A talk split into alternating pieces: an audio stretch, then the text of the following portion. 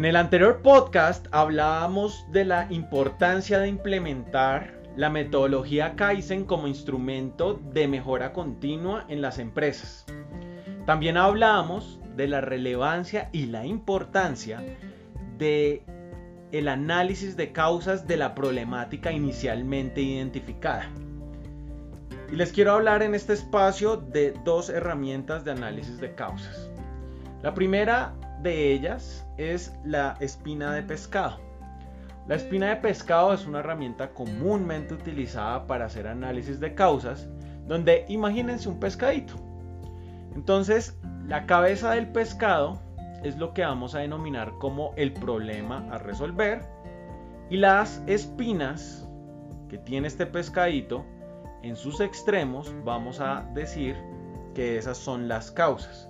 Entonces, por ejemplo, un problema es la, eh, la falta de servicio hacia los clientes por medio de la página web, por decir algo. Entonces, las causas. No tenemos un chatbot dentro de nuestra página web. También podemos identificar que los enlaces del formulario de contacto y de servicio al cliente no están funcionando. O puede que estén funcionando, pero no sabemos a dónde se está direccionando esos correos. Nadie sabe porque todo el personal es nuevo, no hay procesos documentados. Esos son diferentes causas. Entonces lo que debemos hacer es que si identificamos que si la experiencia no es agradable del cliente en la página web, pues ya tenemos identificadas las causas. Ahora preocupémonos por generar un correctivo por esas causas que identificamos. Entonces, cuando ya tenemos el correctivo y, va, y el correctivo y la acción correctiva, entonces, ¿qué es un correctivo? Una acción correctiva. La acción correctiva es que en definitiva se puede eliminar la causa raíz de por qué se está presentando esta problemática de manera recurrente. Y el correctivo es simplemente corregir. ¿Listo? Vamos a corregir esto porque esto es lo que normalmente sucede. No, el formulario de contáctenos no está funcionando, pero el hecho de corregir el formulario de contáctenos no quiere decir que se haya eliminado la causa raíz. Puede que cada 15 días el formulario se esté desconfigurando, por decir algo. Pero el hecho de estar corrigiendo eso cada 15 días no está eliminando la causa raíz. ¿Listo? Y pensemos que, llevémoslo más lejos, que la única persona que sabe hacer eso se fue de vacaciones un mes y durante ese mes la página web estuvo caída en términos de servicio. No estamos solucionando nada. Entonces la causa raíz nos permite, por medio de, del Ishikawa, nos permite crear un plan de acción en función de unas causas identificadas, nos genera un plan de acción enfocado a eliminar la causa raíz. Si en definitiva al cabo de un tiempo la causa raíz, perdón, la problemática no volvió a presentarse, entonces podríamos decir que eliminamos la causa raíz. Pero si vuelve a ser reincidente es que algo en lo particular no fue analizado y hay que volverlo a replantear y volverlo a ejecutar hasta que definitivamente se elimine la probabilidad de ocurrencia de esta situación. ¿Listo?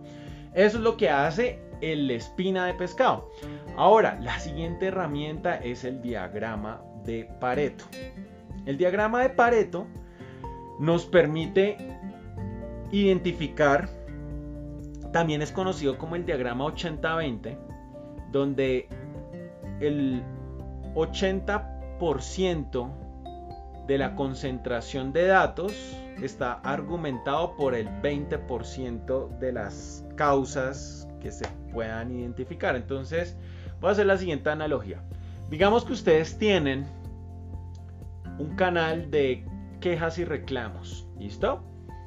Entonces, es importante que ustedes generen una etiqueta de por qué o cuál es la razón de que se está generando esa reclamación, ya sea es una petición, es una queja, es una reclamación, es una sugerencia, es una felicitación, pero vamos a decir que de 100 quejas, de 100 incidencias que pudo haber al mes, las 100 son quejas, ¿listo? Entonces cuando tenemos identificado esta información dentro de dentro de, dentro de la agrupación de datos, podemos decir, listo, tenemos 100 quejas, pero de esas 100 quejas, digamos que el 50% son por funcionamiento inadecuado de la página web. Otro porcentaje es que nunca contestan el, teléfono, digamos que en un 20%. Entonces 50 la primera opción y 20% la que acabo de mencionar. Digamos que una tercera opción es que, mm, eh, no sé, digamos que el cliente se acercó a las instalaciones y le dijeron que a las 4, pero a las 4 encontró que estaba cerrado, entonces le hicieron perder el tiempo, el viaje, etc. ¿Listo? Entonces, en esas tres causas estamos agrupando el 80% de las reclamaciones en general que se han manifestado por el medio del canal de comunicación que haya destinado a esta empresa. Y las otras 20 quejas pueden estar segmentadas en otras categorías, pero ya tenemos identificado que el 80% está compuesta por tres causas. Y la razón del el diagrama de Pareto es que vamos a generar un plan de acción en función de esas tres causas que nos componen el 80% de la problemática.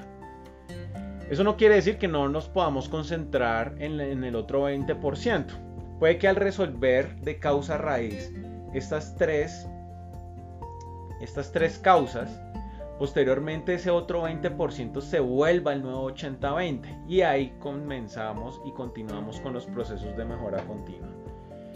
Entonces, es muy importante dentro del análisis de causas tener una metodología definida para que todas esas acciones correctivas que tenemos identificadas en nuestra empresa tengan un análisis objetivo para eliminar la probabilidad de ocurrencia de que vuelva a suceder.